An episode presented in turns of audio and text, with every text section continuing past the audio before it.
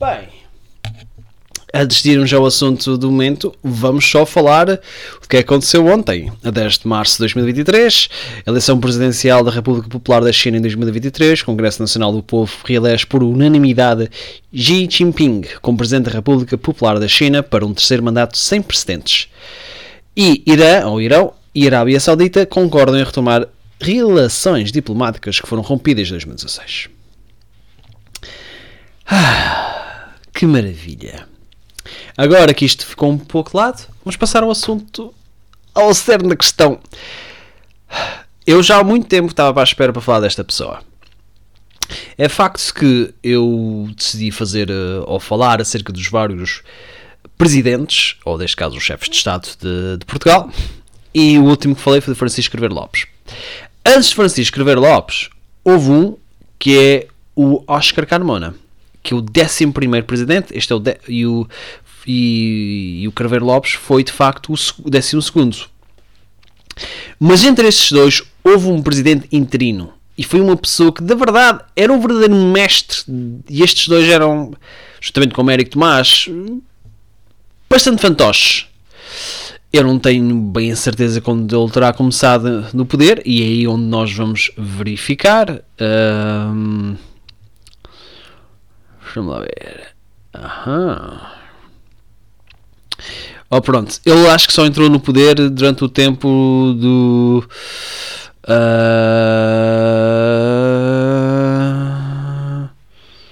Hum... Ora, aí está. Durante o tempo do Oscar Carmona. Apesar que, provavelmente, ele. Aliás, sendo que nasceu em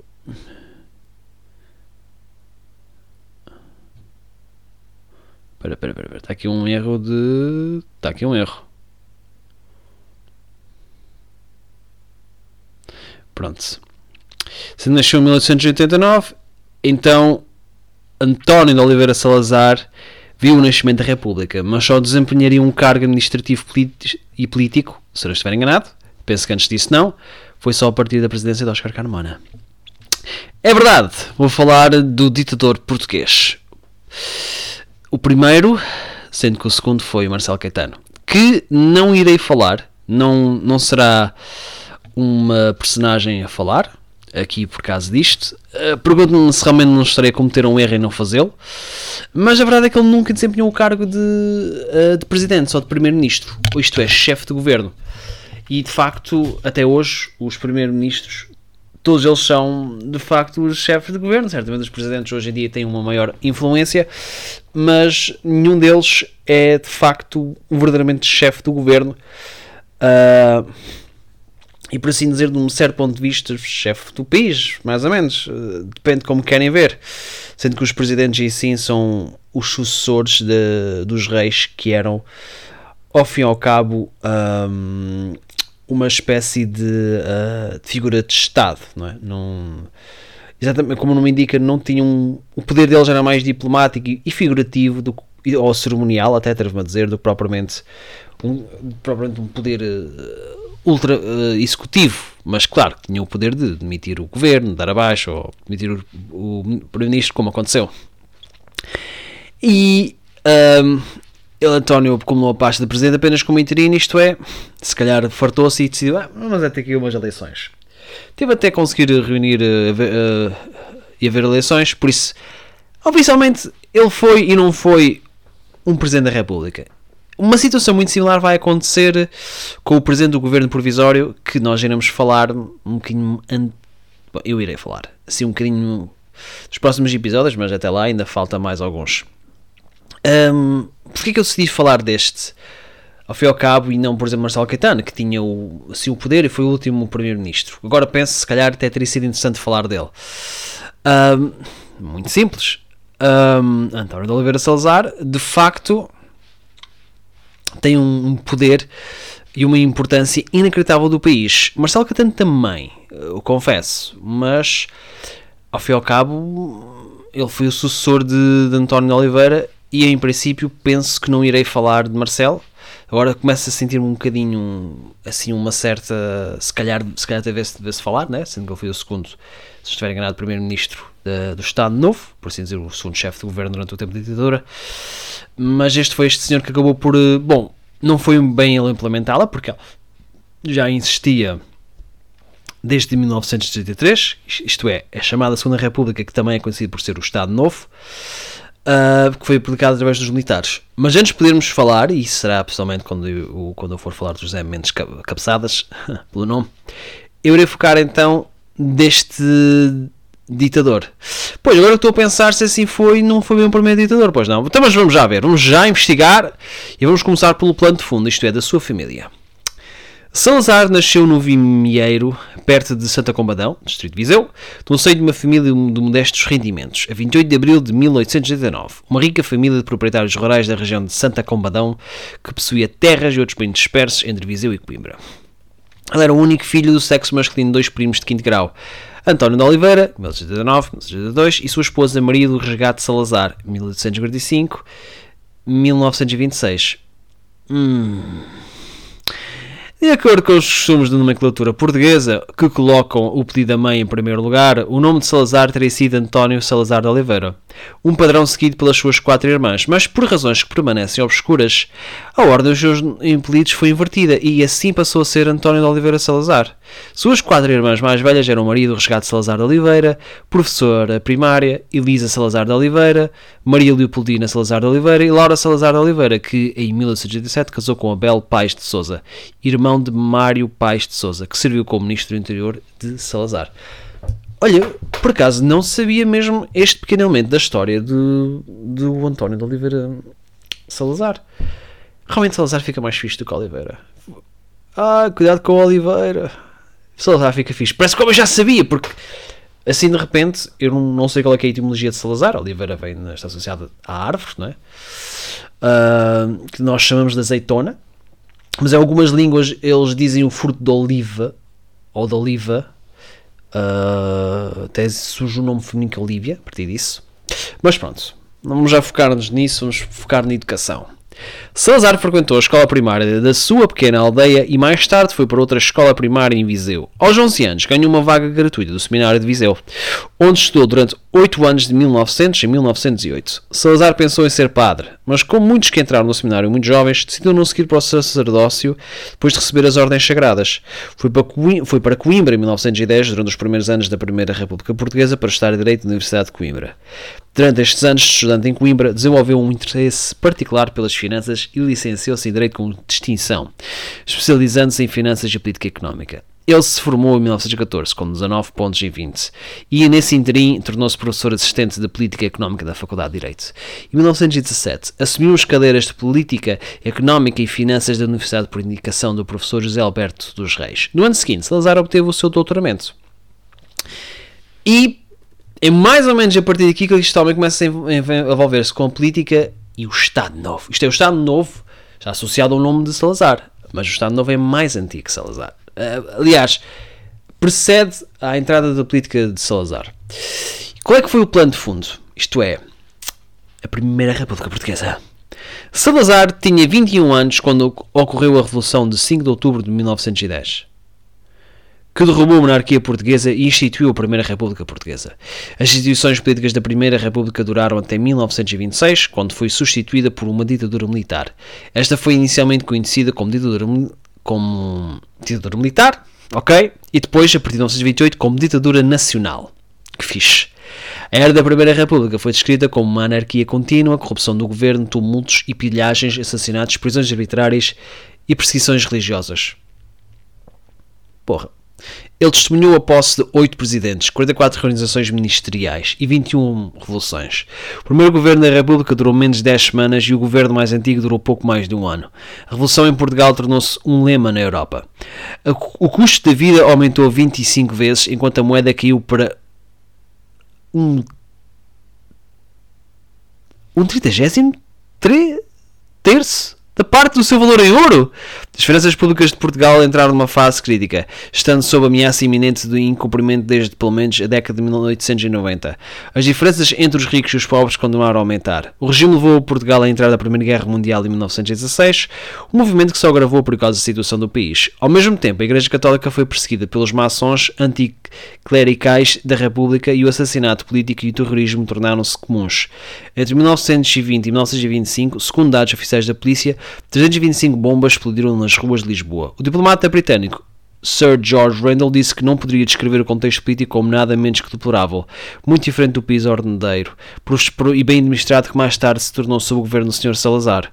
Salazar teria em mente o caos político da época em que mais tarde governou Portugal. O descontentamento público levou ao golpe de Estado de 28 de maio de 1926, que foi bem recebido pela maioria das classes civis. Já agora, a casa de Natal de Salazar, em Santa Combadão, que pode ser encontrada, é uma coisa bastante, confesso, bastante uh, humilde. E isso até pode ser visto pelo próprio Salazar. Deu algumas fotos que se encontra ele de 1925, por acaso, tipo para cima alto. A época, à época, prevalecida em Portugal a opinião de que os partidos políticos eram elementos de divisão e que o parlamentarismo estava em crise. Isso levou ao apoio geral, ou pelo menos à tolerância de um regime autoritário. Foda-se. Ia com caralho. Eu não estava ciente. Eu realmente tinha ouvido falar que havia o caos, mas não estava ciente que era. Foi! Isto era terrível. Então, vamos ao caminho inicial da ditadura nacional. Quando jovem, o envolvimento de Salazar da política decorreu de suas visões católicas, despertadas pelo novo, pela nova postura anticlerical da Primeira República. Ele se tornou membro do movimento católico não filiado politicamente, sendo académico da democracia cristã. Salazar rejeitou os monarquistas porque sentiu que eles se opunham às doutrinas sociais defendidas pelo Papa Leão III, às quais ele simpatizava muito. Eu confesso não sei quais são as doutrinas sociais defendidas por este Papa. Foi colaborador assíduo de periódicos de estudos sociais, especialmente do uh, Semanário Imparcial, dirigido por seu amigo e posteriormente Cardeal Patriarca de Lisboa, Manuel Gonçalves Cerejeira. A imprensa local o descreveu como uma das mentes mais poderosas da nova geração. Em 1921, Salazar foi persuadido a candidatar às eleições para o Parlamento, embora o tenha feito com relutância. Ele apareceu uma vez na Câmara e nunca mais voltou. Impressionado com a desordem que presenciou e com um sentimento de futilidade, Salazar estava convencido que o individualismo liberal levara à fragmentação da sociedade e à perversão do processo democrático. Foda-se! Após o golpe de Estado de 28 de maio de 1926, que estabeleceu o regime de ditadura nacional, Salazar ingressou brevemente no governo de José Mendes Cabeçadas, Ora está. Como Ministro das Finanças. Do dia 11 de junho, um pequeno grupo de oficiais dirigiu Lisboa a Santa Comadão para persuadi-lo a ser Ministro das Finanças. Salazar passou cinco dias em Lisboa, as condições que propunha para controlar os gastos foram recusadas, demitiu-se rapidamente e em duas horas estava no trem de volta à Universidade de Coimbra, explicando que por causa das frequentes disputas e desordem geral do governo não poderia fazer seu trabalho direito. O principal problema de Portugal em 1926 era a sua enorme dívida pública, grande parte da qual era devida a entidades estrangeiras. Várias vezes entre 1926 e 1928, Salazar recusou a nomeação para o, Ministério das Finanças. Ele alegou problemas de saúde, devoção aos pais idosos e preferência pelos claustros académicos. Em 1926, no Ministério do Sinal de Cortes. ok, bom nome. O déficit público não parava de crescer.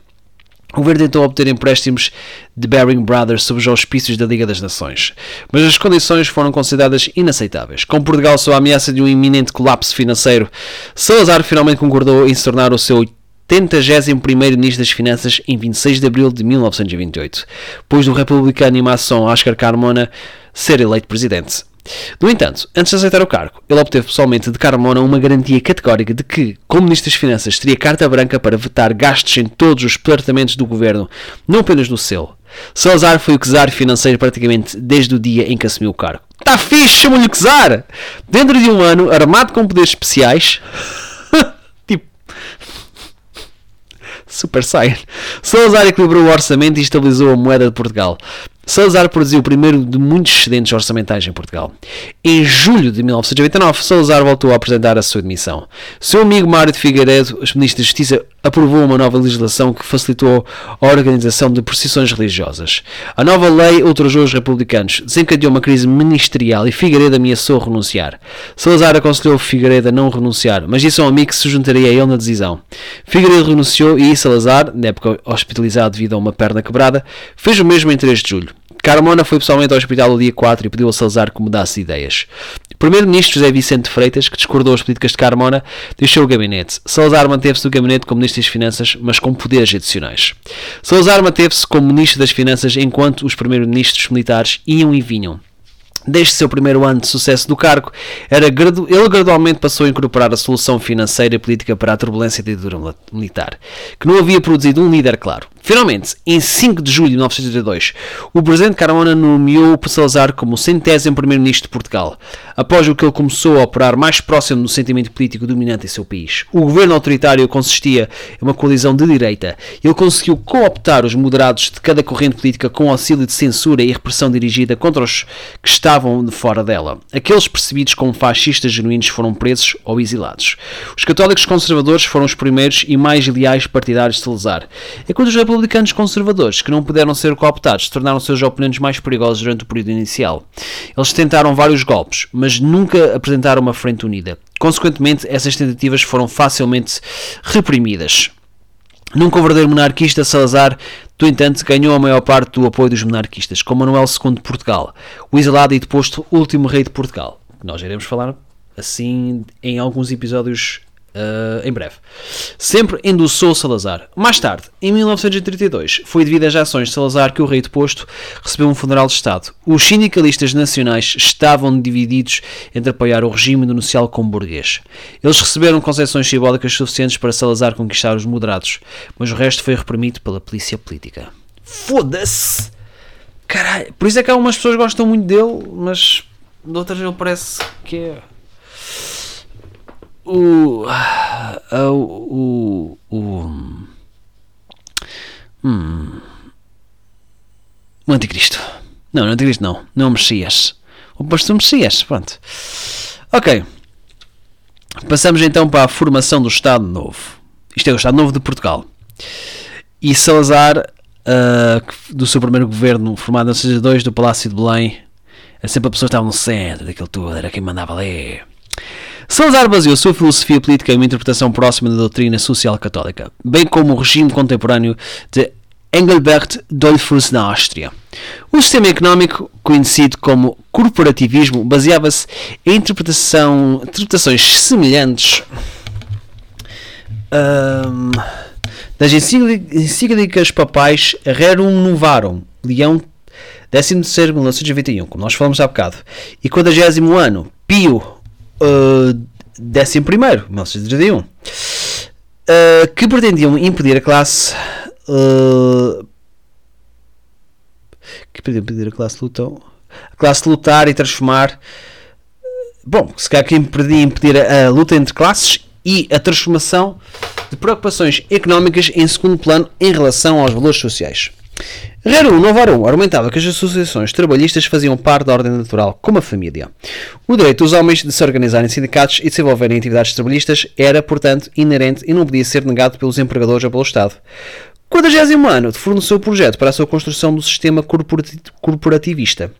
Uma nova Constituição foi redigida por um grupo de advogados, empresários, clérigos e professores universitários, com Salazar a liderar e Marcelo Caetano também a desempenhar um papel importante.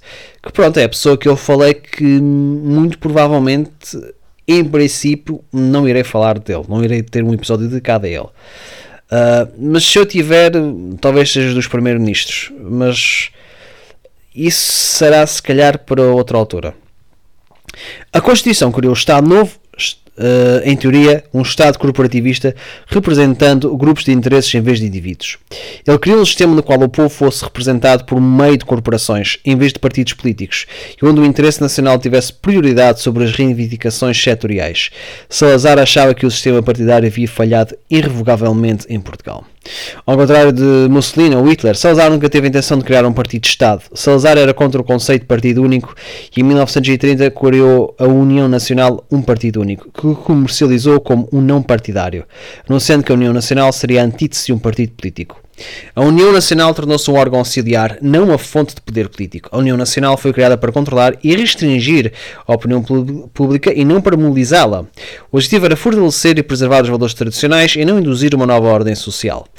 Em nenhum momento pareceu que Salazar desejava cumprir o papel central que o Partido Fascista havia adquirido na Itália de Mussolini. Na verdade, pretendia ser uma plataforma de conservadorismo não uma vanguarda revolucionária. Ministros, diplomatas e funcionários públicos nunca foram obrigados a aderir à União Nacional. Hum, realmente. Pois, eu acho que deve ser estes argumentos que o pessoal usa para dizer que ele não é um fascista. Hum, mas não deixa de ser uma ditadura. A legislatura chamada da Assembleia Nacional era restrita aos membros da União Nacional podia iniciar legislação, mas apenas sobre assuntos que não exigem gastos do, do governo. A Câmara Corporativa Paralela incluía representantes de municípios, grupos religiosos, culturais profissionais e dos sindicatos, sindicatos oficiais de trabalhadores que substituíram os, os sindicatos livres. A nova Constituição, introduzida por Salazar, estabeleceu um governo antiparlamentar e autoritário que duraria até 1974. O presidente seria eleito por voto popular por um período de sete anos. No papel, o novo documento confere poderes abrangentes, quase ditatoriais, às mãos do Presidente, incluindo o poder de nomear e demitir o Primeiro-Ministro. O Presidente foi elevado a uma posição de preeminência como a roda de equilíbrio, o defensor e árbitro final da política nacional. O Presidente Carmona, no entanto, tinha dado a Salazar mais ou menos carta branca desde que o nomeou Primeiro-Ministro e continuou a fazê-lo. Carmona e seus sucessores seriam em grande parte figuras de proa enquanto ele exercia o verdadeiro poder. O Iarda, uh, visto é uma pessoa que estudou Salazar, argumenta que Salazar alcançou sua posição de poder não apenas por estipulações condicionais, mas também por causa do seu caráter dominador, absolutista, ambicioso, trabalhador e intelectualmente brilhante. A Constituição Corporativista foi aprovada no Referendo Constitucional Nacional Português 19 de março de 1933. Um projeto havia sido publicado um ano antes e o público foi convidado a expressar quaisquer objeções de empresa. Estes tendiam a permanecer no reino das generalidades e apenas um punhado de pessoas. Menos de 6 mil votou contra a nova Constituição. A nova Constituição foi aprovada com 99,5% dos votos, mas com 488 e 1.840 abstenções um eleitorado registrado de 1 milhão de 330 a 258, contando como sim. Huckey aponta que o grande número de abstenções pode ser atribuído ao fato que os eleitores receberam um pacote de acordo ao qual eles deveriam dizer sim ou não, sem a oportunidade de aceitar uma cláusula e rejeitar, e rejeitar outra. Neste referendo, as mulheres foram autorizadas a votar pela primeira vez em Portugal. Isto foi em 33. É estranho, porque dizem que elas começaram a votar mais cedo, mas não é bem verdade. O direito de voto não havia sido obtido durante a Primeira República, apesar dos esforços feministas, e mesmo na votação do referendo, o ensino médio era recitado para as eleitoras, quando os homens precisavam apenas saber ler e escrever. Pois, muito injusto. Hum, a bandeira da União Nacional realmente é muito diferente. O ano de 1983 marcou um divisor de águas na história portuguesa sob a supervisão de Salazar, Teotónio Pereira, subsecretário do Estado das Empresas e Previdência Social, subordinado diretamente a Salazar, promulgou extensa legislação que moldou a estrutura corporativista e iniciou um sistema abrangente de previdência social. Este sistema era igualmente anticapitalista e antissocialista. A corporatização da classe trabalhadora foi acompanhada por uma legislação rígida que regulava os negócios. As organizações de trabalhadores foram subordinadas ao controle do Estado, mas ganham uma legitimidade que nunca haviam desfrutado e se tornaram beneficiárias de uma variedade de novos programas sociais. No entanto, é importante notar que, mesmo nos primeiros anos de entusiasmo, as agências cooperativistas não estavam no centro do poder e, portanto, o cooperativismo não era a verdadeira base do sistema. Agora vamos passar para o tema que toda a gente quer: relação com o fascismo.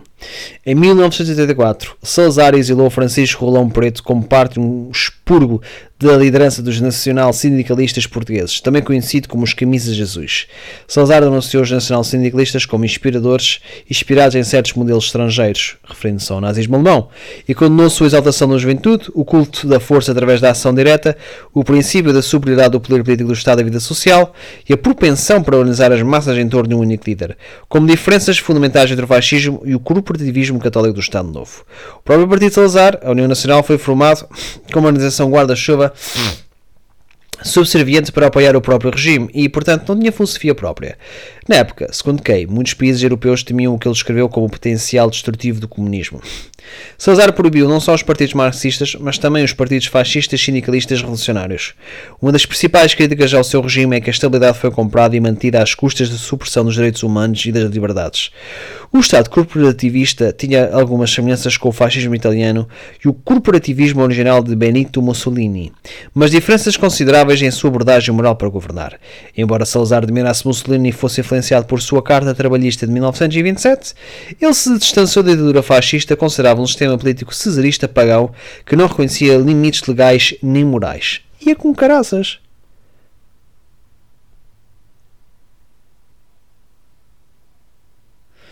Ah, nunca tinha falado deste tal termo. Salazar também via o nazismo alemão como esposa de elementos pagãos que ele considerava repugnantes.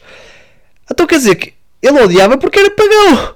Porque antes da Segunda Guerra Mundial, Salazar fez esta declaração: Opomos-nos a todas as formas de internacionalismo, comunismo, socialismo, sindicalismo e tudo o que possa dividir ou minimizar ou desfazer a família. Somos contra a luta de classes e religião e deslealdade para com o país contra a servidão, uma concepção materialista de vida e poder sobre direito. Estudiosos como Stanley G. Payne, Thomas Gerald Gallagher, Juan Roselins, António Costa Pinto, Roger Griffin, Robert Paxton e Howard J. Yarda, que falamos há bocado, preferem considerar o Estado Novo Português como autoritário conservador ao invés de fascista. Por outro lado, alguns estudiosos portugueses, como Fernando Rosas, Manuel Vilaverde Cabral, Manuel de Lucena e Manuel Loff, pensam que o Estado Novo deve ser considerado fascista. Isto é muito interessante. Uh, pois também, vamos lá ver. Uh, Fernando Rodas.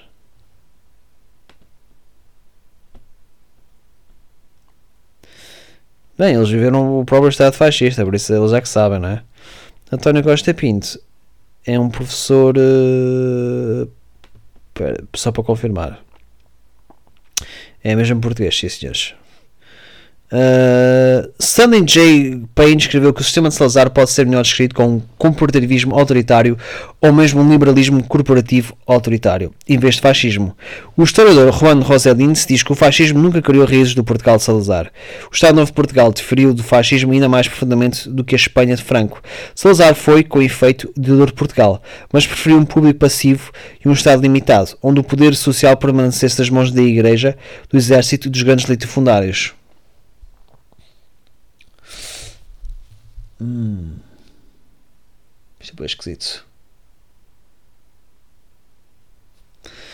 O historiador Robert Paxton observa que um dos principais problemas da definição do fascismo é que ele foi amplamente imitado.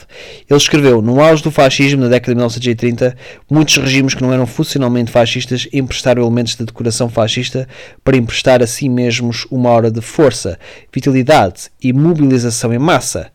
Ele passou a observar que Salazar esmagou o fascismo português depois de ter copiado algumas das suas técnicas de mobilização popular. Pronto. Agora passamos para uma fase que envolve o projeto do regime. Tanto que existe uma foto dele, que é um cartaz de propaganda representando Salazar como o rei Afonso I de Portugal. O lema diz: tudo pela nação, nada contra a nação. Salazar contou com a polícia secreta para fazer cumprir as políticas que desejava implementar.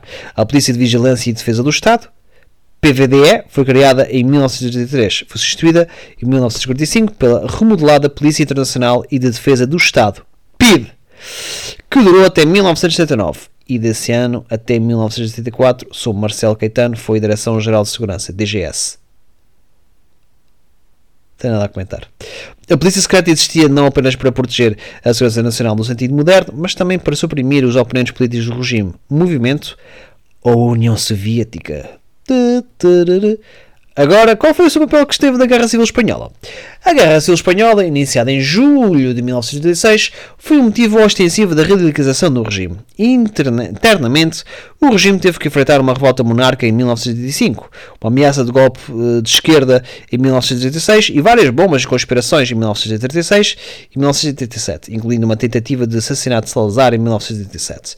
Ao mesmo tempo, agentes republicanos espanhóis atuavam em Lisboa e as tropas espanholas foram posicionadas na fronteira vulnerável de Portugal, ameaçando gravemente a soberania portuguesa.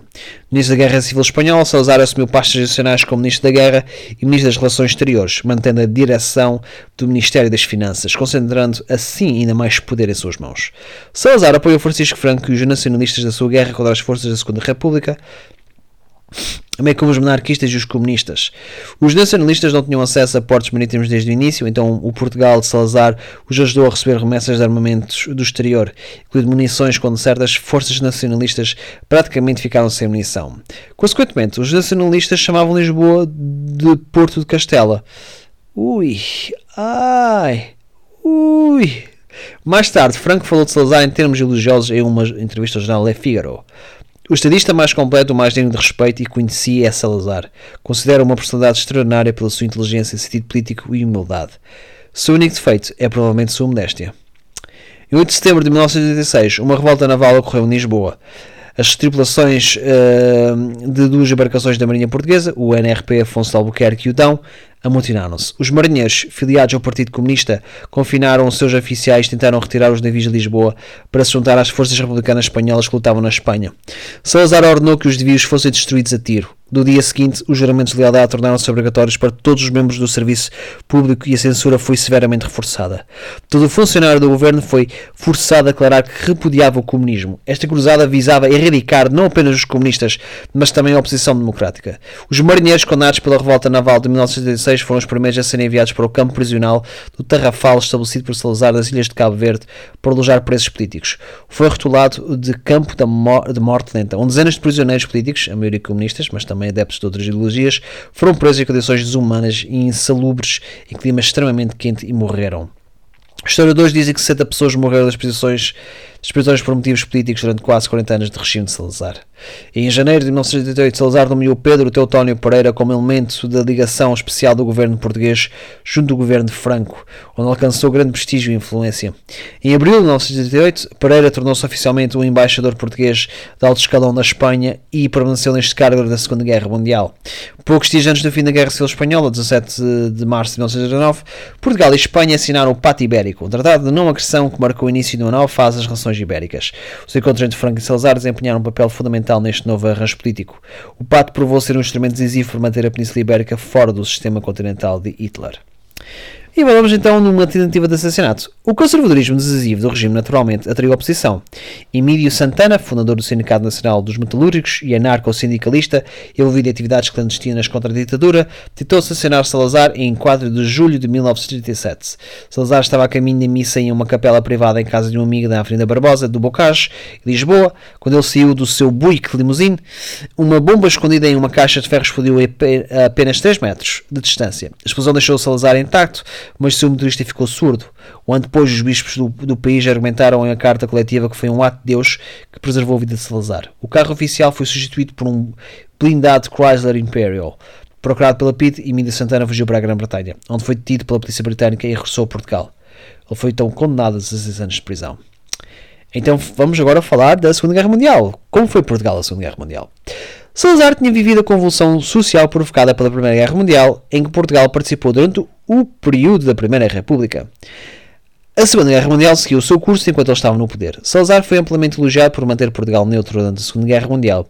Desde o início de 1939, Salazar estava convencido que a Grã-Bretanha sofreria ferimentos, mas permanecia mas permaneceria invicta, que os Estados Unidos entrariam no conflito que os aliados venceriam. O jornalista americano Henry J. Taylor comentou: Não encontrei outro líder europeu continental que concordasse com ele. Foda-se. Este gajo tinha uma puta de uma cabeça. Passamos à neutralidade. Em 1934, vários anos antes do início da guerra, Salazar esclareceu em discurso oficial que o nacionalismo português não incluía o ideal pagão e anti-humano para divinizar uma raça ou império. E, novamente, em 1937, Salazar publicou um livro em que criticava as leis de Nuremberg aprovadas em 1985 da Alemanha, considerando lamentável que o nacionalismo alemão fosse enrugado por características raciais tão bem marcadas, que haviam imposto o ponto de vista jurídico a distinção entre cidadãos e súditos, e isso com o risco de consequências perigosas. Salazar pensou em relação à Segunda Guerra Mundial que a vitória alemã significava um desastre para o Estado de Direito e para países periféricos, agrícolas como Portugal.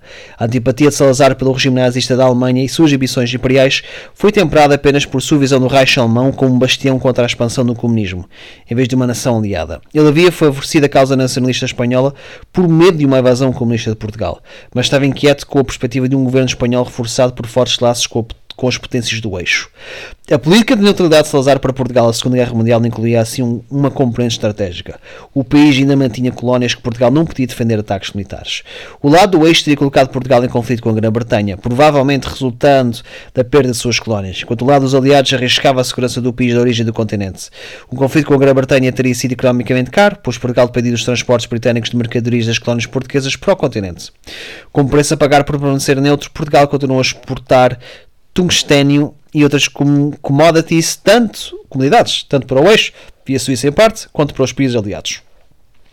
A 11 de setembro de 1919, do início da Segunda Guerra Mundial, o governo português anunciou que a aliança anglo-portuguesa, com 600 anos, permanecia intacta. Mais uma vez que os britânicos não procuravam ajuda portuguesa, Portugal estava livre para permanecer neutro da guerra e o faria. Em AD Memoir, de 5 de setembro de 1919, o governo britânico confirmou o entendimento. Realmente, a Inglaterra caga-se para Portugal. Agora vamos procurar algumas respostas, talvez, digamos, acerca da posição de Portugal da Segunda Guerra Mundial.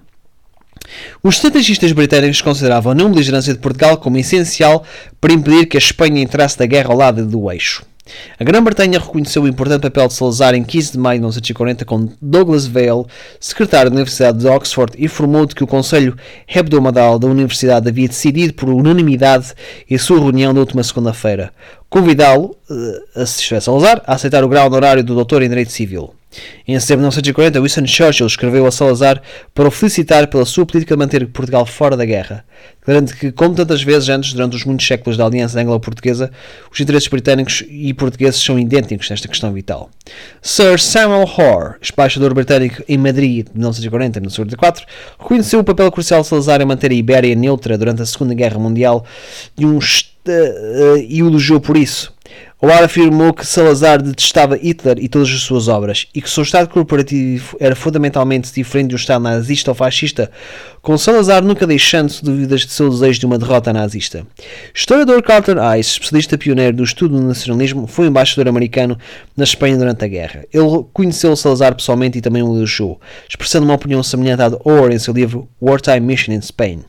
Em novembro de 1943, o embaixador britânico de Lisboa, Sir Ronald Campbell, escreveu para fazer Salazar que a estrita neutralidade foi o preço que os aliados pagaram pelos benefícios estratégicos advindos da neutralidade de Portugal, que, sua, que se a sua neutralidade, em vez de estrita, tivesse sido mais benevolente a nosso favor, a Espanha teria inevitavelmente se lançando corpo e alma dos, dos, uh, nas armas ou nos braços da Alemanha. Se isso tivesse acontecido, a península teria sido ocupada e depois o norte da África, com o resultado que todo o curso da guerra teria sido alterado em benefício do eixo. Uh, e pelos vistos, já agora, a Royal Air Force Coast Command andava nos Açores, por causa disto. Mas já lá vamos. Sir Ronald Campbell via Salazar como fundamentalmente leal à aliança anglo-portuguesa. Quando em maio de 1943, na terceira conferência de Washington, com o nome de código, codinome Trident, os conferentes concordaram com a ocupação do Açores, Operação Alacrity. O embaixador britânico reagiu à sugestão do Departamento de Estados de Estado dos Estados Unidos com particularmente inoportuna e incompreensível na atual conjuntura. Ele lembrou que, no início da guerra, Salazar permaneceu neutro com a aprovação britânica e afirmou que ele, que ele Salazar, atenderia à chamada se fosse feita por motivos de extrema necessidade. O embaixador britânico tinha razão e quando, em agosto de 1943, os britânicos solicitaram bases militares nos Açores, evocando a aliança, Salazar respondeu favorável rapidamente na Ilha do Faial e Ponta Delgada, da Ilha de São Miguel, e os aeródromos do Campo das Lajes, na Ilha Terceira, e Campo de Santana, na Ilha de São Miguel. Novembro de 1983, quando os britânicos ganharam o uso dos Açores, até junho de 1985, 8.689 aeronaves americanas partiram das Lajes, incluindo 1.200 bombardeiros B-17 e B-24, transportados pelo Atlântico. Aeronaves de carga transportavam pessoal e equipamentos vitais uh, para o Norte da África, para o Reino Unido e, depois que os aliados se firmaram na Europa Ocidental, para Orlefield, perto de Paris. Orlyfield. Os voos que voltavam na Europa transportavam soldados feridos. O Sol Médio das Lajes realizou processamento de 30 mil evacuações aéreas durante os percursos aos Estados Unidos para tratamento médico e reabilitação. A utilização do campo das Lajes reduziu o tempo de voo entre o Brasil e a África Ocidental de 70 horas para 40 horas, uma redução considerável que permitiu às aeronaves fazerem quase o dobro de travessias, demonstrando claramente o valor geográfico dos Açores durante a guerra. O diplomata britânico Sir George Randall afirmou que o governo republicano português de Bernardino Machado era muito mais difícil lidar como aliado durante a Primeira Guerra Mundial do que o infinitivamente melhor governo de Salazar como neutro da Segunda. Foda-se! Este gajo era um gênio, da ver? Agora vamos falar de uma situação muito mais complicada. Refugiados. A principal razão para a neutralidade de Portugal na Segunda Guerra Mundial era estratégica e no âmbito dos objetivos gerais da Aliança Anglo-Portuguesa. Este papel modesto, mas complexo, permitiu a Portugal resgatar um grande número de refugiados de guerra. O nacionalismo oficial de Portugal não se baseava na raça ou na biologia.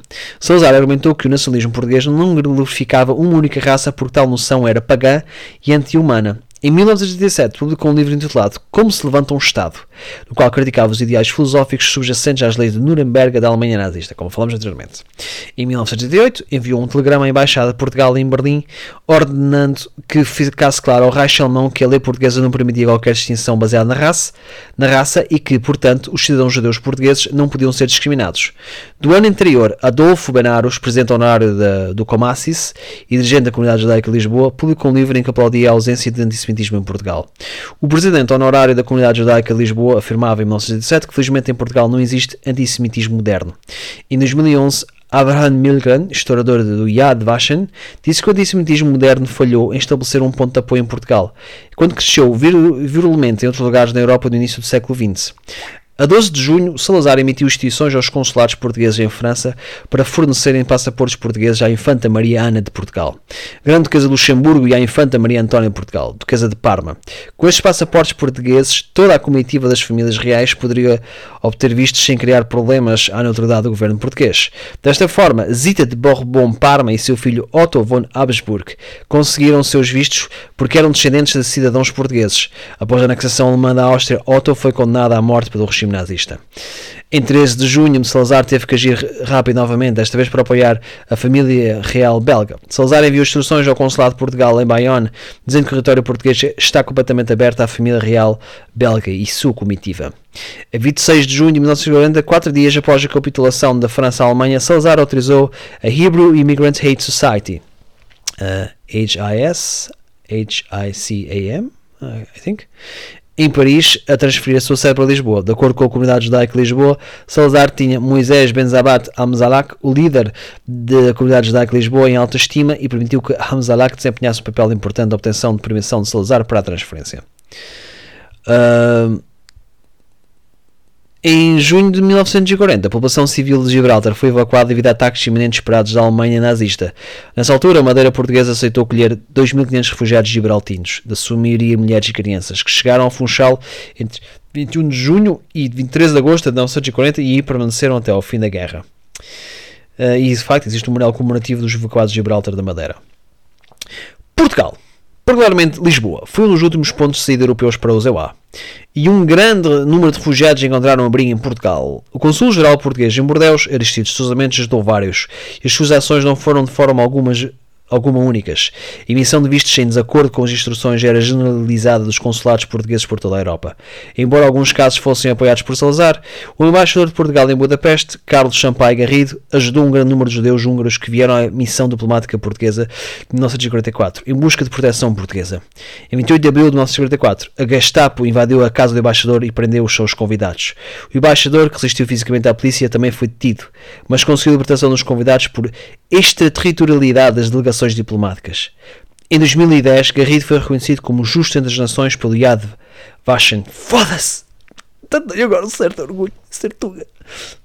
Um,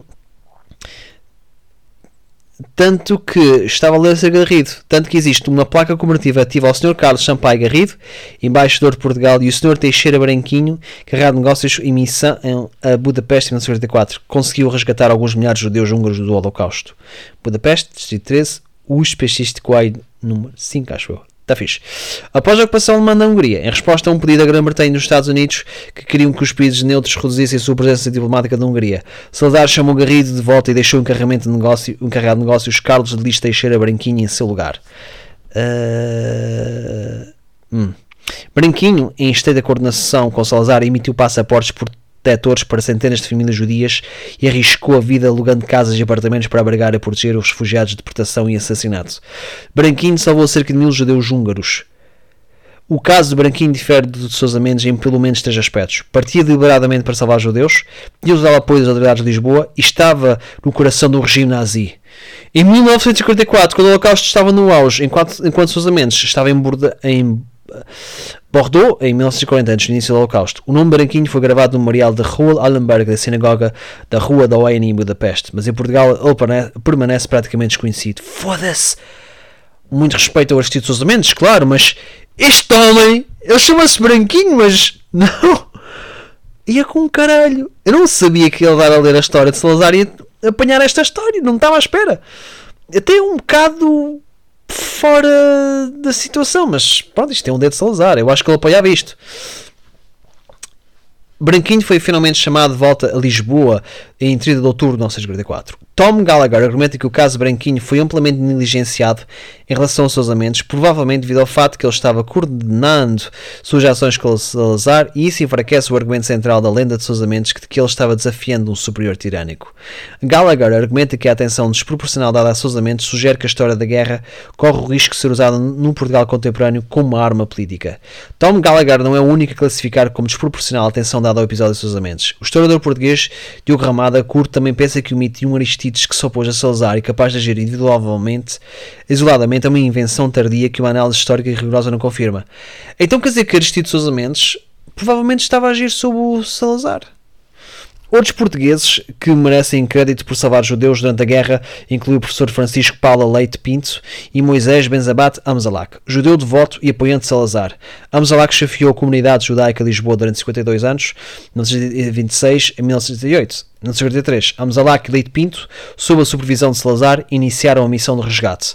Francisco Paulo Leite, então diretor-geral do Caminho de Ferro de Beira Alta, comprava a linha de Figueira da Foz até a fronteira espanhola, organizou vários comboios que trouxeram refugiados de Berlim e de outras cidades europeias para Portugal. Amzalak também foi capaz, por de Salazar, instituir, instruir os consulos em território sob a ocupação nazista, a validar todos os passaportes tidos por judeus, embora esses documentos estivessem longe de ser kosher. Um grande número de dissidentes políticos, incluindo pessoal da Haboer, refugiou-se em Portugal após a conspiração de 20 de julho de 1984 para assassinar Adolf Hitler. Até o final de 1982, a imigração era muito restrita, nos casos em que se suspeitasse que o refugiado desejava não apenas passar por Portugal em trânsito para o seu destino, mas pretendia permanecer do país. Os consulados careciam de autorização prévia em Lisboa. Este foi frequentemente o caso de estrangeiros de nacionalidade indefinida ou contestada, indivíduos apátridas, russos e judeus expulsos de seus países de origem. Estima-se que o número de refugiados que escaparam por Portugal durante a guerra variasse entre algumas centenas de milhares e um milhão, números elevados considerando o tamanho da população do país de cerca de 6 milhões de época. Depois da guerra, Portugal continuou a acolher e apoiar os refugiados. Numa operação organizada pela Caritas Portugal de 1987 em 1952, 5.500 crianças austríacas, a maioria órfãs, foram transportadas de comboio de Viena para Lisboa e depois enviadas para a guarda de famílias portuguesas. Entre os muitos refugiados aceitos para Portugal, em Portugal, para asilo e político religioso, Miklos Horthy, o líder da Hungria em tempo de guerra, que havia participado ao lado dos alemães, recebeu o status de asilo. Em 1950, a família Horthy conseguiu encontrar um lar em Portugal, graças aos contatos de Miklos Jr., com diplomatas portugueses da Suíça. Horthy e membros da sua família foram transferidos para, para a vila costeira de Estoril, da casa Rua Dom Afonso Henriques. 1917, 2765 573 Estoril. Ah, ok. Ok, isto, eu vou ser sincero, não estava mesmo nada à espera de. Não estava nada à espera. Não estava nada à espera. Pronto, agora vamos passar a uma outra situação. Como é que Salazar conseguiu manter o regime? Como é que foi mantendo o regime? Em outubro de 1955, Salazar anunciou um programa de liberalização destinado a restaurar os direitos civis que haviam sido suprimidos durante a Guerra Civil Espanhola e a Segunda Guerra Mundial, na esperança de melhorar a imagem de seu regime nos círculos ocidentais. As medidas incluíram eleições parlamentares, anistia política geral, restauração da liberdade de imprensa, redução da repressão legal e o compromisso de introduzir o direito de habeas corpus. O regime começou a organizar-se em torno de uma coligação alargada. O Movimento de Unidade Democrática MUD, ou MUD, que incluía desde ultracatólicos e elementos marginais da extrema-direita ao Partido Comunista Português. Somente o MUD era controlado pela oposição moderada, mas logo passou a ser fortemente influenciado pelo Partido Comunista controlava a sua ala jovem. Na sua liderança tiveram vários comunistas, entre eles Otávio Pato, Salgado Zenha, Mário Soares, mais tarde presentes, já falamos dele, Júlio Pomar e Mário Sacramento. Essa influência levou o MUD a ser banido pelo governo em 1988. Após várias ondas de repressão, as restrições de que haviam sido suspensas temporariamente foram restabelecidas gradualmente. Com o início da Guerra Fria, o Estado Novo de Salazar permaneceu rigidamente autoritário. Salazar conseguiu manter-se um poder em virtude da lembrança pública do caos que caracterizava a vida portuguesa antes de 1926. No entanto, na década de 1950, surgiu uma nova geração que não tinha memória coletiva dessa instabilidade. O sinal mais claro disso veio das eleições presidenciais portuguesas de 1958. A maioria dos observadores neutros acreditava que o candidato da oposição democrática, Humberto Delgado, tinha derrotado o candidato do regime de Salazar, Américo Tomás, se a eleição tivesse sido conduzida de forma justa. Delgado estava bem ciente que o poder do presidente de demitir o primeiro-ministro era teoricamente o único obstáculo ao poder de Salazar e afirmou que, se eleito, sua primeira política seria demitir Salazar. Delgado conseguiu reunir apoio de uma ampla gama de pontos de vista da oposição. Entre os seus apoiantes encontrava-se algumas figuras polémicas, nomeadamente o responsável pela campanha de empresa Francisco Rolão Preto, ex-simpatizante nazi e ex-líder dos Camisas Azuis, preso e isolado pelo regime da década de 1930. Dados oficiais distribuem a Delgado um quarto dos votos, total aproximadamente um milhão, bem atrás de Tomás. Salazar ficou tão alarmado com o episódio que fez aprovar uma emenda constitucional transferindo a eleição do presidente para os dois órgãos parlamentares, ambos firmemente sob o seu controle. Delgado foi expulso do exército português e refugiou-se na embaixada brasileira antes de isolar. Grande parte do seu banimento foi passado no Brasil e posteriormente na Argélia, como hóspede de Hamed Ben Bella. Mais tarde, em 1965, foi atraído para uma emboscada da PID, a Polícia Secreta do Regime, perto da cidade forteiriça de Olivença e morto ao lado do seu secretário brasileiro, Arajairi Moreira de Campos. Ah, eu pensava, pensava que tinha sido. Uh, Deixa-me lá ver. O que é que sabes acerca. Ah, a sua secretária. A sua. Não sei se era. Não sei se era só. Mas não. Ele já dava cuidado avançada quando morreu. Um comunicado oficial afirmou que o delegado foi baleado e morto em legítima defesa. Apesar do delegado estar desarmado, o corpo de Campos apresentava mar... o, pronto, marcas de estrangulamento. Ia com caralho. Uh, e os resultados uh, eleitorais de, do nosso amigo Salazar? Hum, 34 até 65 foi aumentando e tal. O pior ano foi em 45, o melhor foi em uh, 65. Interessante. Vamos passar às políticas coloniais. Durante os últimos anos, os últimos anos da monarquia e da Primeira República em Portugal, tentou-se obter um controle mais firme sobre as pertenças possessões africanas. Uma das razões pelas quais o governo se arrastou para a Primeira Guerra Mundial foi a defesa do Império Africano, considerado parte da identidade nacional. As escolas portuguesas da África durante o Estado Novo, desde 1964, como Moçambique, foram de longe os maiores territórios. Salazar serviu brevemente como ministro das colónias antes de assumir o cargo de primeiro-ministro e, nessa qualidade, preparou a Lei Colonial de 1930, que centralizou a administração das colónias em seu próprio sistema e proclamou a necessidade de trazer os povos indígenas para a civilização ocidental e a nação portuguesa. A assimilação era o objetivo principal, exceto para a colónia atlântica de Cabo Verde, que era vista como uma extensão de Portugal. As colónias indianas de Macau, que eram vistos como tendo suas próprias formas de civilização. Como aconteceu antes do mandato de Salazar no cargo, uma clara distinção legal continua a ser feita entre povos indígenas e outros cidadãos estes últimos especialmente europeus.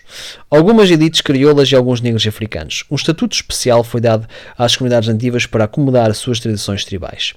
Em teoria, estabelecia um quadro que permitiria aos nativos serem gradualmente assimilados à cultura e cidadania portuguesas, quando na realidade a percentagem de população africana assimilada nunca chegou a 1%. Em 1985, Portugal ainda tinha um extenso império colonial que abrangia Cabo Verde, São Tomé e Príncipe, Angola, incluído Cabinda, Guiné Portuguesa e Moçambique na África, Índia Portuguesa no sul da Ásia e Macau e Timor no Extremo Oriente. Salazar queria que Portugal fosse relevante internacionalmente e as colónias ultramarinas do país tornaram isso possível. Em 1947, o capitão Henrique Calvão, um parlamentar português, apresentou um relatório revelando a situação do trabalho forçado e da precariedade dos serviços de saúde das colónias portuguesas da África. Os nativos, dizia, eram simplesmente considerados bestas de carga. O corajoso relatório de Galvão acabou levando à sua queda e, em 1982, ele foi preso por atividades subversivas.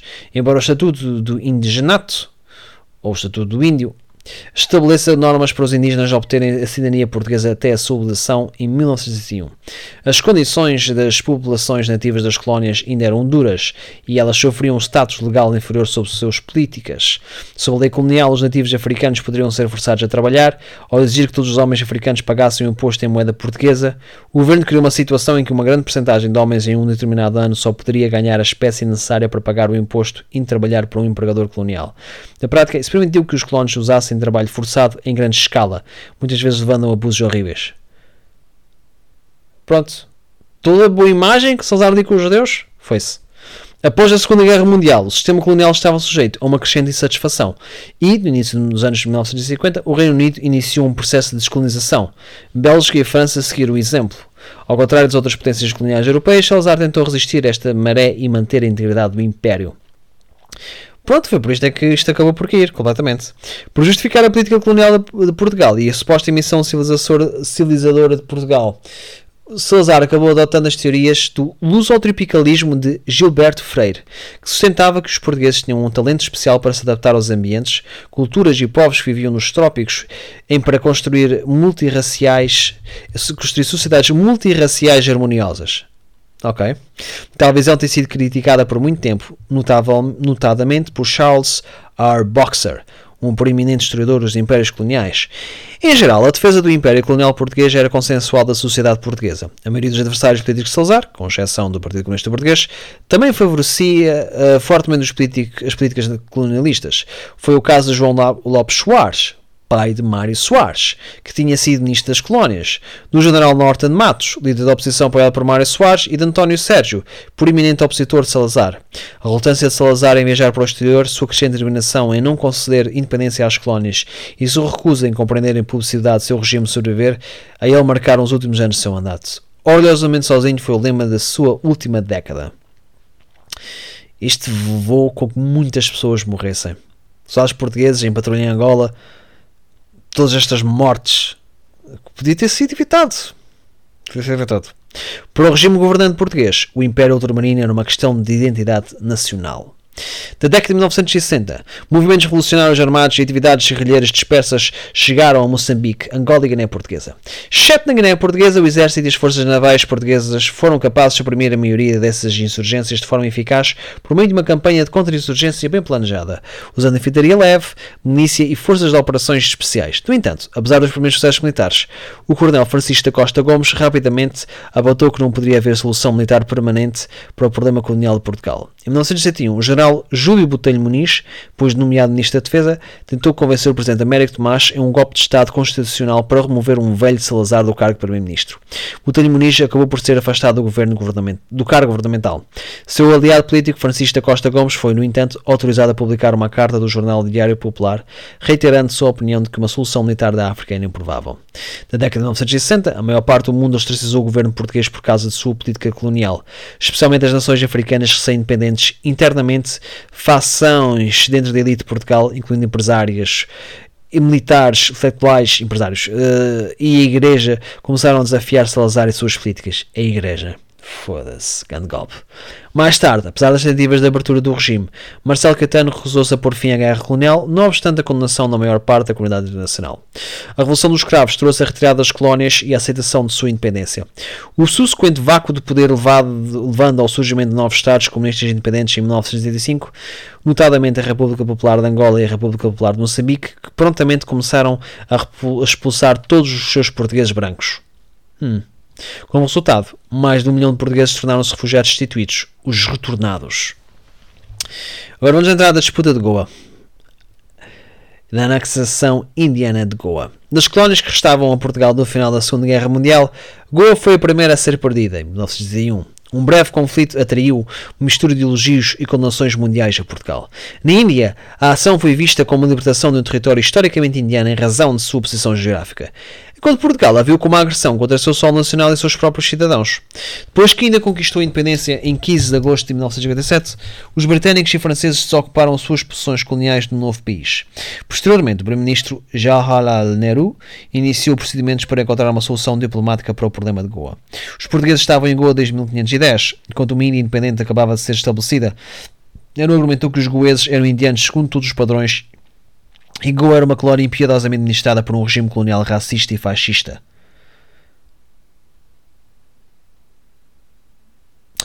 Apenas uma borbulha na cara da Índia, na sua famosa frase. Salazar sustentou que, apesar da localização de Goa e da natureza do sistema político de Portugal, era uma província de Portugal tão integrante da sua nação quanto o Algarve. Ok.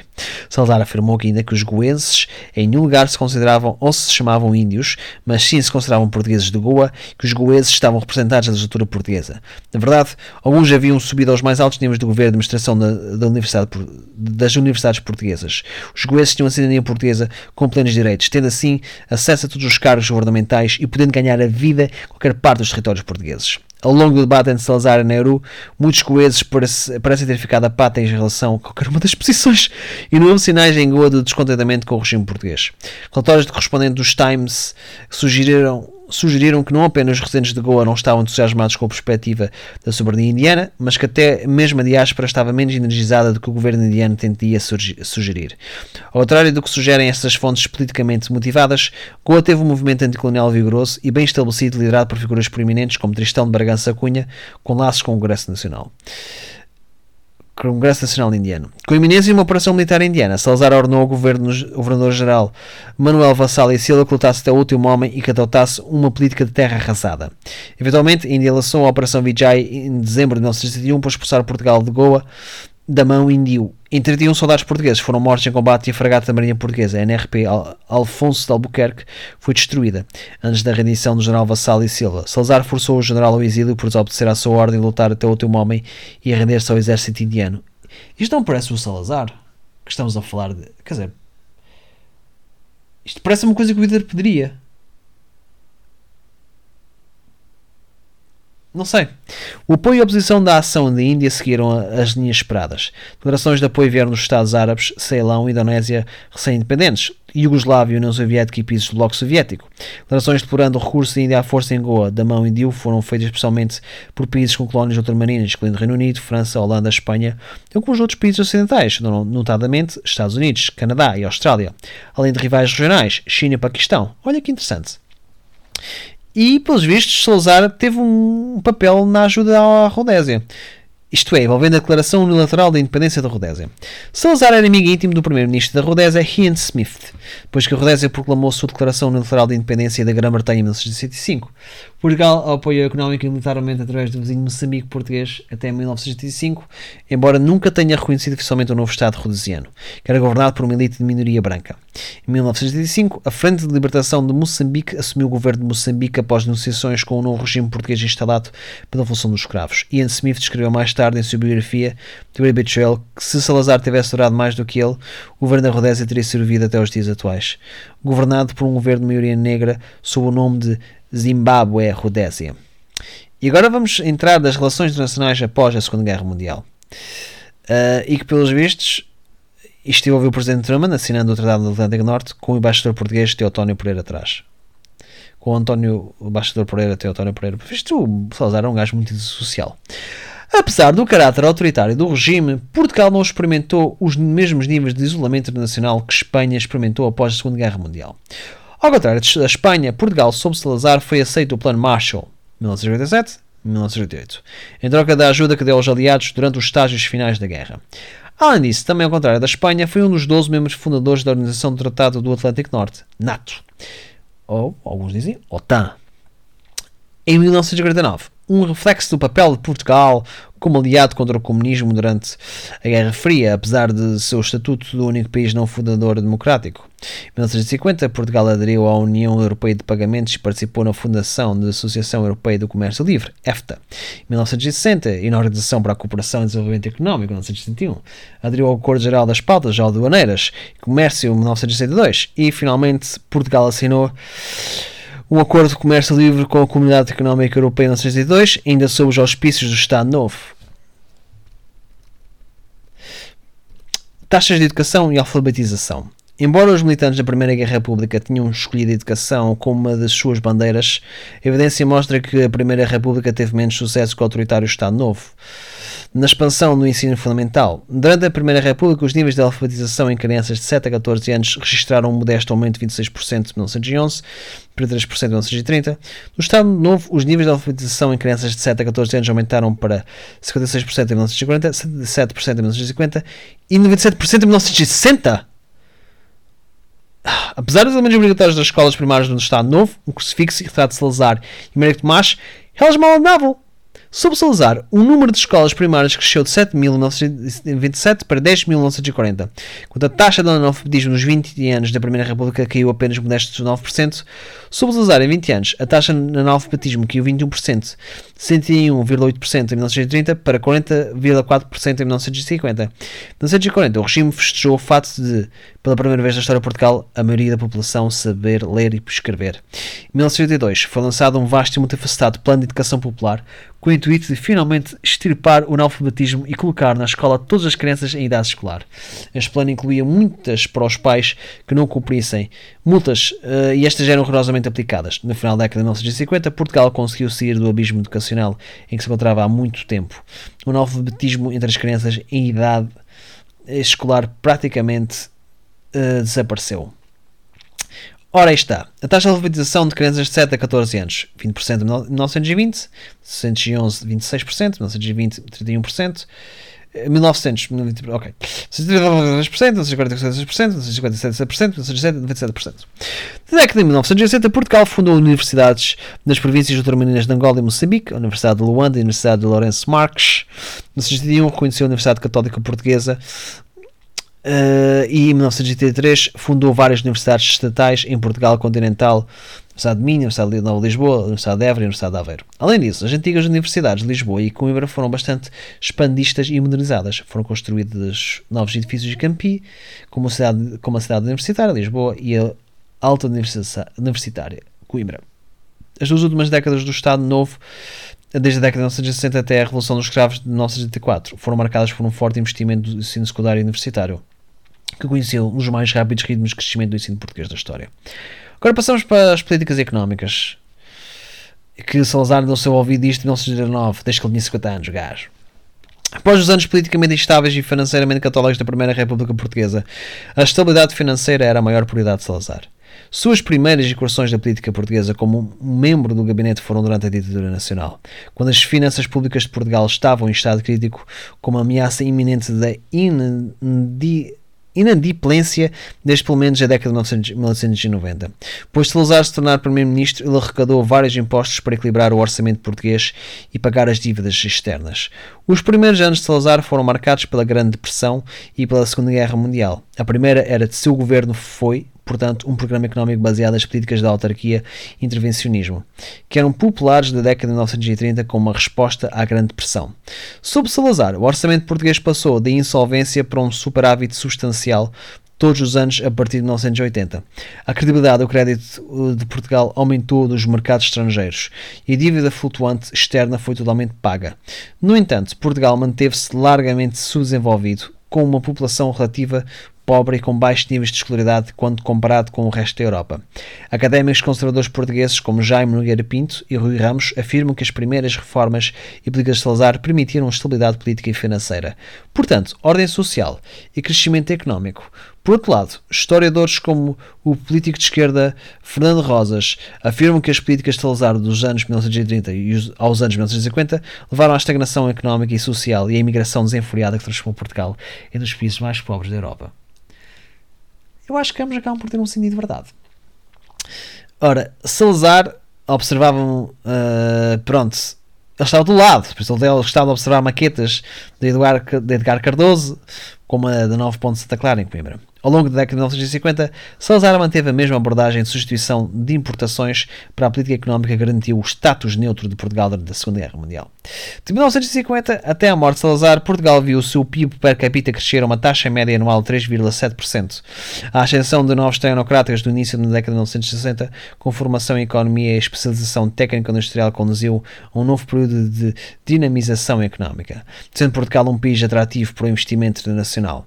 O desenvolvimento industrial e o crescimento económico continuariam ao longo da década de 1960. Durante o mandato de Salazar, Portugal participou da fundação da Associação Europeia do Comércio Livre, EFTA, em 1960 e da Organização para a Cooperação e Desenvolvimento Económico, OCDE, 1961. No início da década de 1960, Portugal também aderiu ao Acordo Geral sobre Tarifas de Comércio, GATT, ao Fundo Monetário Internacional, FMI, e ao Banco Mundial. Isso marcou o início da política económica mais voltada para o exterior de Salazar. O comércio externo português aumentou 52% das exportações e 40% das importações.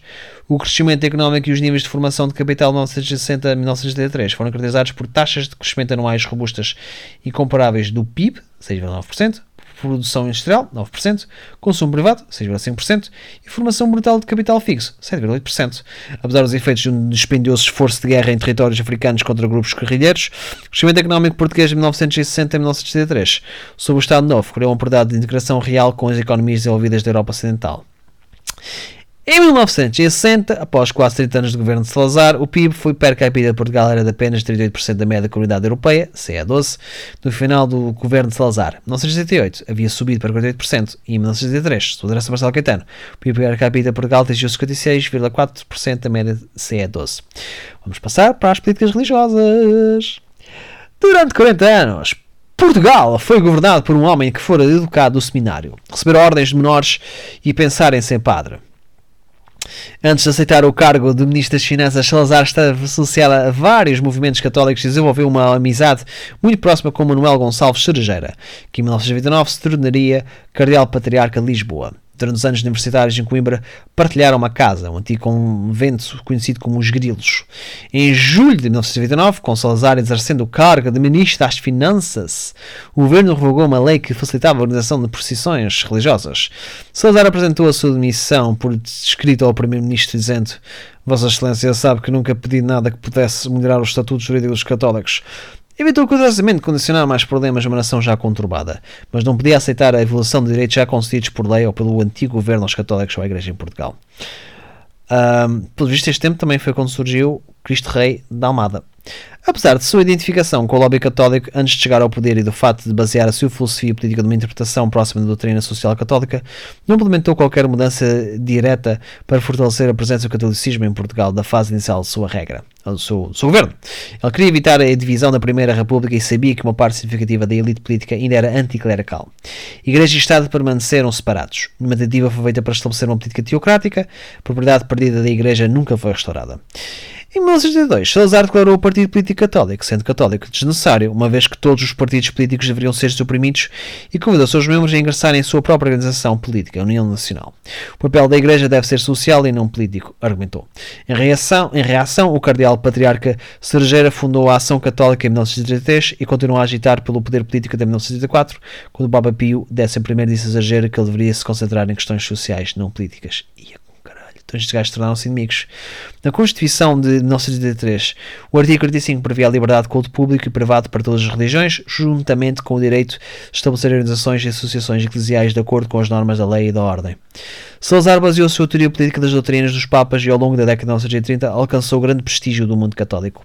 Em 1916, o episcopado manifestou o seu total apoio ao regime numa carta pastoral é afirmado no ano seguinte pelo chefe da Igreja Católica Portuguesa. Papa Pio XII uh, disse: Eu o abençoo de todo o coração e acalento o desejo mais ardente que ele possa concluir com sucesso sua obra de restauração nacional, tanto espiritual quanto material. Em 1988, a Universidade de Fordham, universidade fundada pelo Diocese Católica de Nova York, concedeu a Salazar o doutorado honorário em Direito. Salazar queria recolocar a Igreja do seu devido lugar, mas também queria que a Igreja conhecesse o seu lugar e o mantivesse. Ele deixou claro quando declarou: o Estado se absterá de negociar política com a Igreja e tem certeza que a Igreja se absterá de qualquer ação política. Em 1940 foi assinada uma concordata entre o Estado português e o Vaticano. Houve dificuldades nas negociações que antecederam a sua assinatura. A Igreja manteve-se ansiosa por restabelecer a sua influência, quando Salazar estava igualmente determinado a impedir qualquer intervenção religiosa da esfera política, que via como domínio exclusivo do Estado. A legislação da República Parlamentar não foi alterada fundamentalmente, o ensino religioso nas escolas permaneceu voluntário, enquanto os casamentos e divórcios civis foram mantidos e os juramentos religiosos não foram restabelecidos. Os bispos seriam nomeados pela Santa Sé, mas a nomeação final exigia a aprovação do governo. O clero estava sujeito ao serviço militar, mas sob a forma de assistência pastoral às forças armadas e, em tempo de guerra, também as unidades médicas. A Igreja poderia estabelecer e manter escolas particulares, mas elas estariam sujeitas à supervisão do Estado. A religião e a moral católicas deveriam ser ensinadas nas escolas públicas, a menos que os pais solicitassem o contrário. Católicos que celebraram casamentos canónicos não foram autorizados a obter o divórcio civil.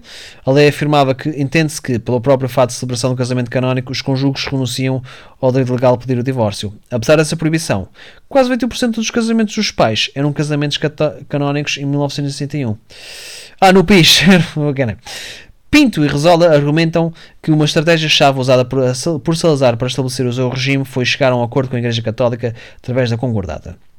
O anticlericalismo seria desencorajado e a Igreja teria uma posição honrosa central da vida portuguesa. A Igreja concordou em ficar fora da política, mas operou numerosos grupos sociais para adultos e jovens. Pela Igreja tornou-se um pilar importante do pluralismo ilimitado do Estado Novo. Também nesta altura que surge o padrão dos descobrimentos em Lisboa, exibindo a cruz de Vis como uma espada estilizada, simbolizando o crescimento do Império e da fé. Apesar deste acordo histórico, as relações Igreja-Estado e as relações inter-igrejas em Portugal não deixaram de ter algumas tensões durante a década de 1940. Alguns proeminentes padres oposicionistas como Abel Varzim e Joaquim Alves Correia apoiaram abertamente a MUT em 1985 e a concessão dos mais, de mais direitos sociais aos trabalhadores. Abel Varzim, que havia apoiado o regime, atacou Salazar e suas reivindicações do catolicismo do Estado corporativista argumentando que o regime não era fiel à doutrina social católica, pois o povo sofria da pobreza.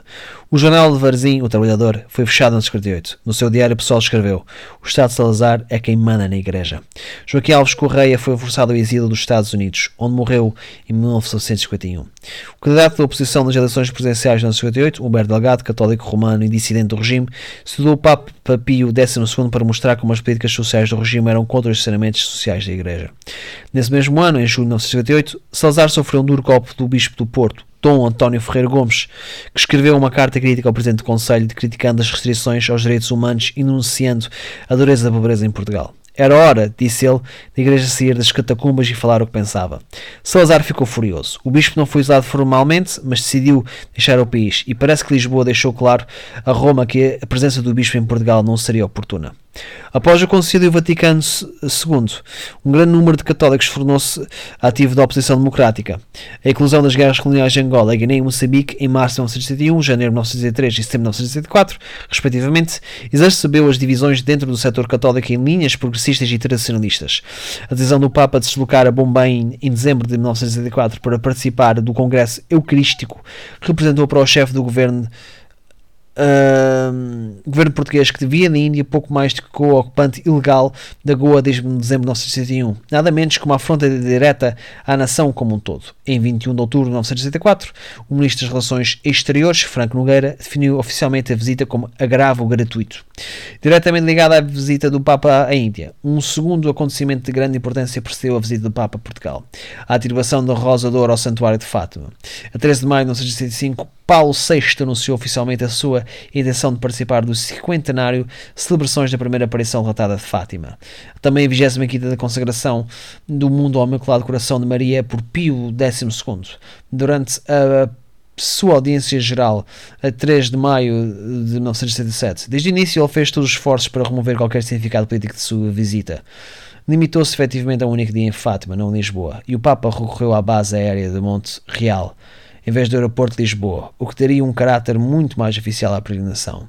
Outras religiões que não há fé católica tiveram pouco ou nenhuma expressão em Portugal. Durante todo o período do Estado Novo Salazar, não houve discriminação contra as minorias judaicas e protestantes e o movimento ecuménico floresceu. Agora vamos ver quais foram os problemas de saúde e remoção do poder.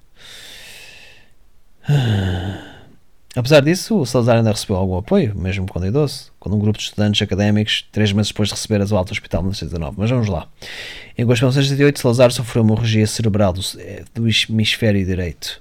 A maioria das fontes sustenta que foi causada por uma queda de. Uh, oi? Está mesmo muito velho mesmo por uma queda de cadeira em 3 de agosto em sua casa do veraneio no Forte de Santo António da Barra.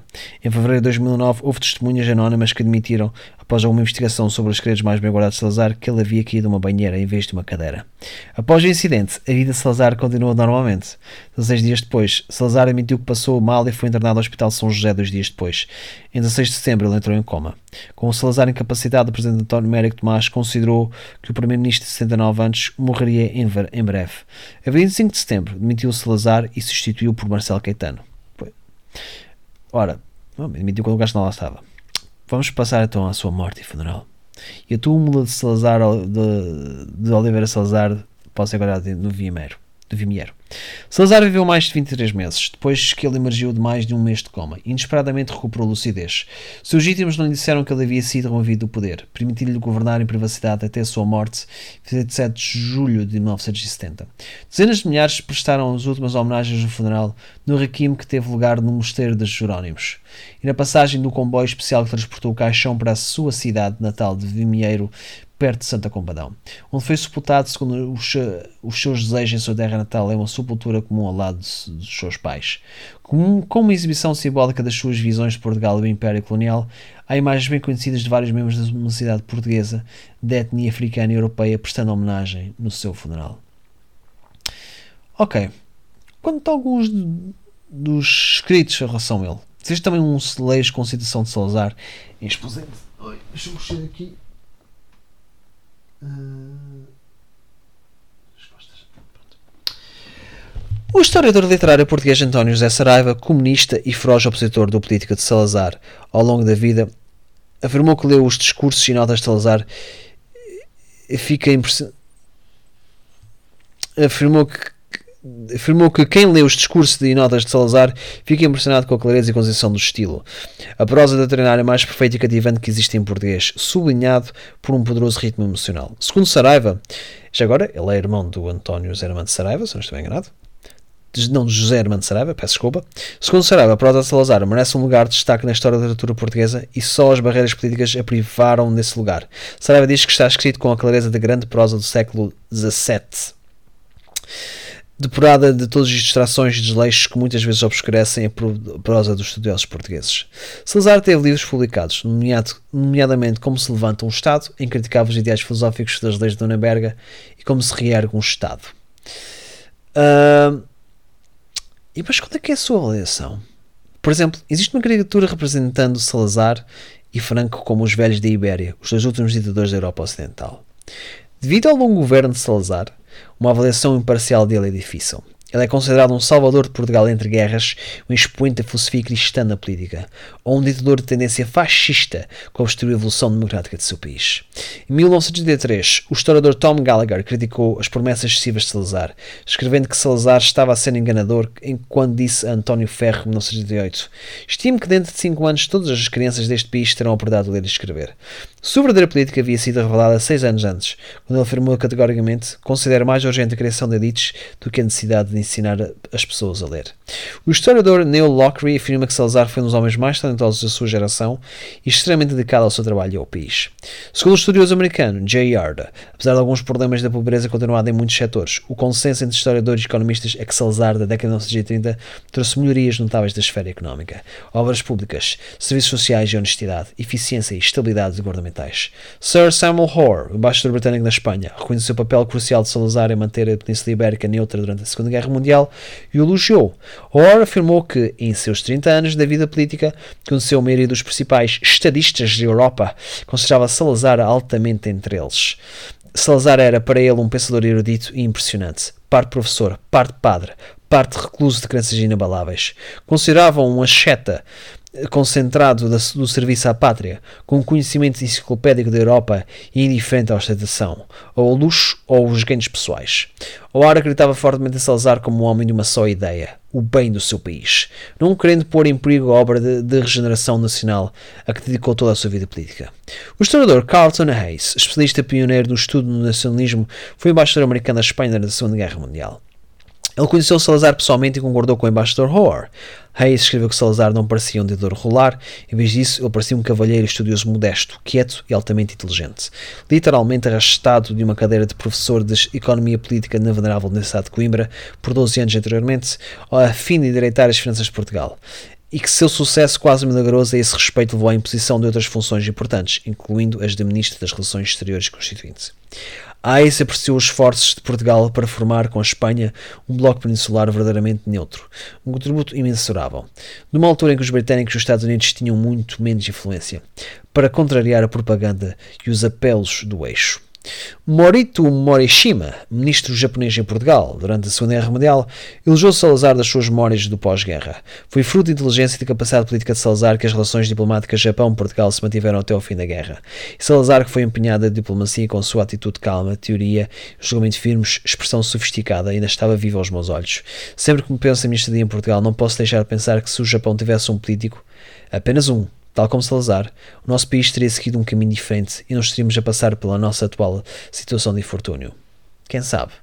O diplomata belga André de Satarque, decano dos embaixadores da OTAN, que serviu durante quase 24 anos do Conselho da Aliança, desenvolveu uma estreita e longa amizade com Salazar. Nas suas memórias, Stark dedicou um capítulo inteiro a Salazar e classifica Salazar, juntamente com Churchill e Paul Henri Spaak, como um dos três maiores líderes políticos que conheceu da vida. Porra! O historiador literário português António José Saraiva, um comunista e um feroz opositor político de Salazar ao longo da vida, afirmou que Salazar foi, sem dúvida, um dos homens mais notáveis da história de Portugal e possuía uma qualidade que os homens notáveis nem sempre têm, a intenção certa. O historiador estudioso e editor português A.H. de Oliveira Marques eh, escreveu sobre Salazar. Ele se considerava o guia da nação, acreditava que havia coisas que só ele poderia fazer. Infelizmente há muitas coisas que aparentemente só eu posso. Nota oficial publicada em setembro de 1925, que venceu cada vez mais seus compatriotas disse também. Tornou-se cada vez mais um ditador, cada vez mais inclinado a se endeusar e a confiar menos dos outros. Em novembro de 1965, a revista Time disse sobre Salazar: A cada quatro anos, o primeiro-ministro António Oliveira Salazar preserva a imagem de Portugal como democracia, superando a poeira de alguns líderes selecionados da oposição e relaxando os controles policiais apenas o suficiente por algumas semanas para permitir para concorrer à Assembleia Nacional de Portugal, com 130 lugares. Há algumas rachaduras da fachada. A Assembleia funciona apenas como um carimbo. Os candidatos da oposição são geralmente velhos fracos que sobraram de um regime que foi desacreditado e derrubado há quatro décadas. E Salazar decide sobre o que podem e não podem falar. O poeta, escritor e crítico literário português Fernando Pessoa escreveu que Salazar era capaz de governar dentro dos limites da sua área de especialização, que é a ciência financeira, mas não capaz de governar com a falta de limites do governo em geral. A gente entende que, o que está mal aqui não é que o Sr. Oliveira Salazar seja Ministro das Finanças e que aceite como certo, mas que seja Ministro de tudo, o que é mais questionável. Em 2006 e 2007, dois programas de televisão da opinião pública geraram polémica. Salazar foi eleito o maior português de sempre, com 41% dos 159.245 votos do programa. Foda-se, os portugueses votaram assim tão pouco dos grandes portugueses da RTP1. Foi apresentado pelo estudioso Jaime Nogueira Pinto, que descreveu ter-se confrontado com algumas reações de perplexidade, surpresa, agressividade e até hostilidade após ter aceito a tarefa. Salazar também foi declarado o pior português de sempre numa sondagem pública do programa de debates satíricos Eixo do Mal, do canal Sig Notícias. No entanto, os resultados oficiais das sondagens, das sondagens para ambas as duas voltas organizadas por este último programa mostram que o público tinha efetivamente votado em Mário, Su em Mário Soares, um grande opositor de Salazar e do seu regime, uh, como o pior português de sempre. Isto levou os telespectadores a manifestarem preocupações quanto à fiabilidade e seriedade do programa, com a polémica a estender-se à enquente do programa Os Maiores Portugueses, a que Mário Soares chamou de absurdo o início do absurdo total do início ao fim. Anos antes, uma pequena pesquisa do canal SIG também havia classificado como Salazar como a maior figura portuguesa do século XX. Epá, é uma figura importante da história portuguesa para o mal ou para o bem. Para o bem e para o mal. Ah, vamos lá. Está mesmo quase, quase, quase a acabar. Vamos lá ver. Ih, Jesus, nunca fiz um episódio tão grande. Ora, depois de Salazar. A Salazar não via perspectiva para o seu regime após a sua morte. No entanto, o Estado Novo persistiu sob a direção de Mar Marcelo Caetano, assessor da longa data de Salazar e também um renomado estudioso da Faculdade de Direito da Universidade de Lisboa, estadista e distinto membro do regime, em que co-escreveu a Constituição de 1983. Caetano tentou atenuar as arestas mais duras do regime que ajudou a criar, mas as reformas escassas que ele conseguiu arrancar dos elementos de linha dura do governo não foram longe o suficiente para os elementos da população que queriam mais liberdade. O Estado Novo acabou por cair a 25 de abril de 1964 com a Revolução dos Escravos. Algumas distinções.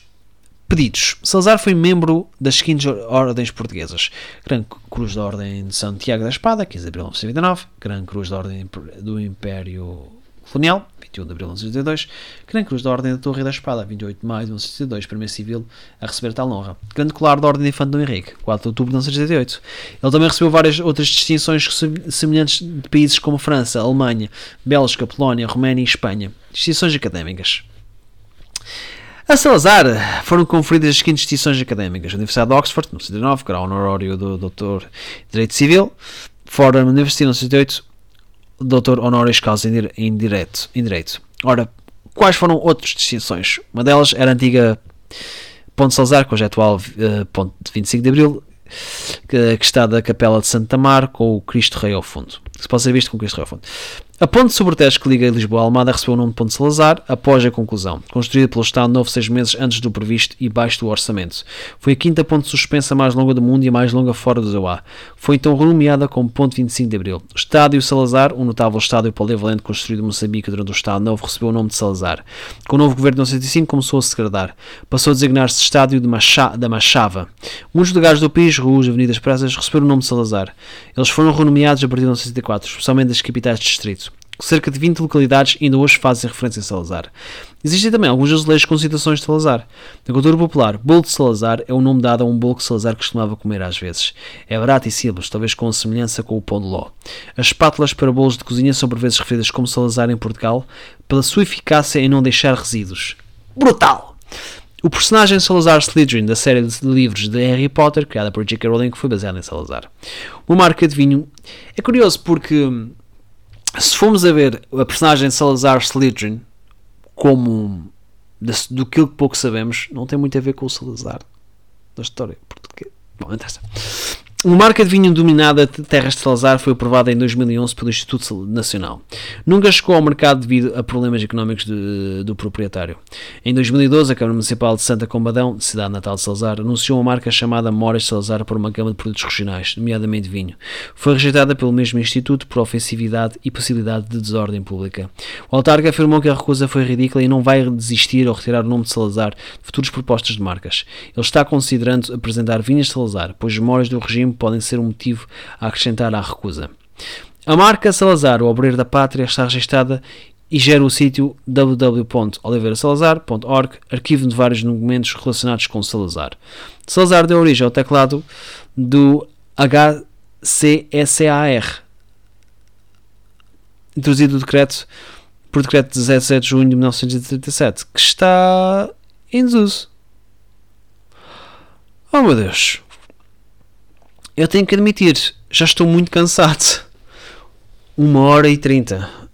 Epá, até já havia parar, mas pronto. Eu tive muito receio de falar de Salazar porque é uma figura bastante controvérsias da história portuguesa. Teve de facto um impacto, mais uma vez, para o bem e para o mal. Provavelmente, acho que é óbvio, não é? Aconteceu, foi o que houve. E nós não podemos esquecer e temos que falar acerca desta figura. Agora, há uns que celebram, outros que condenam. Eu não sei. Não sei qual é que é o melhor. Confesso que provavelmente não iria gostar de ver do mundo Salazar, que era um mundo em que eu não teria muitos direitos políticos. Mas ao menos a economia estaria boa. Eu já nem digo nada. Pronto, espero que tenham gostado. Foi mesmo este último uh, este episódio. Tive a pensar um caso. É muito provável que vá fazer cerca de. Uh, vamos ver. O que é que temos aqui acerca de Marcelo Caetano?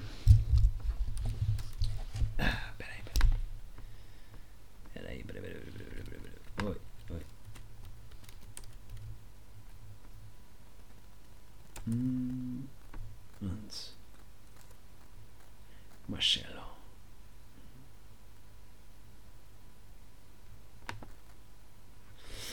Marcelo Catano ainda teve assim alguma importância. Então olhem, provavelmente se calhar eh, será a próxima pessoa que eu vou falar porque pro, lá está, ele também foi um líder uh, chefe de Estado. Não sei se chefe de Estado é o termo mais correto porque ele é, foi primeiro-ministro, mas mas sim, mas ele, ele era chefe do governo. Isso era, agora, chefe de Estado é uma coisa diferente. É uma distinção. Uf, estou mesmo cansado. Por isso, se calhar, vou ter mesmo que parar. Espero tenham gostado de ouvir. Que apreciei muito e. ah, bem, até uma próxima.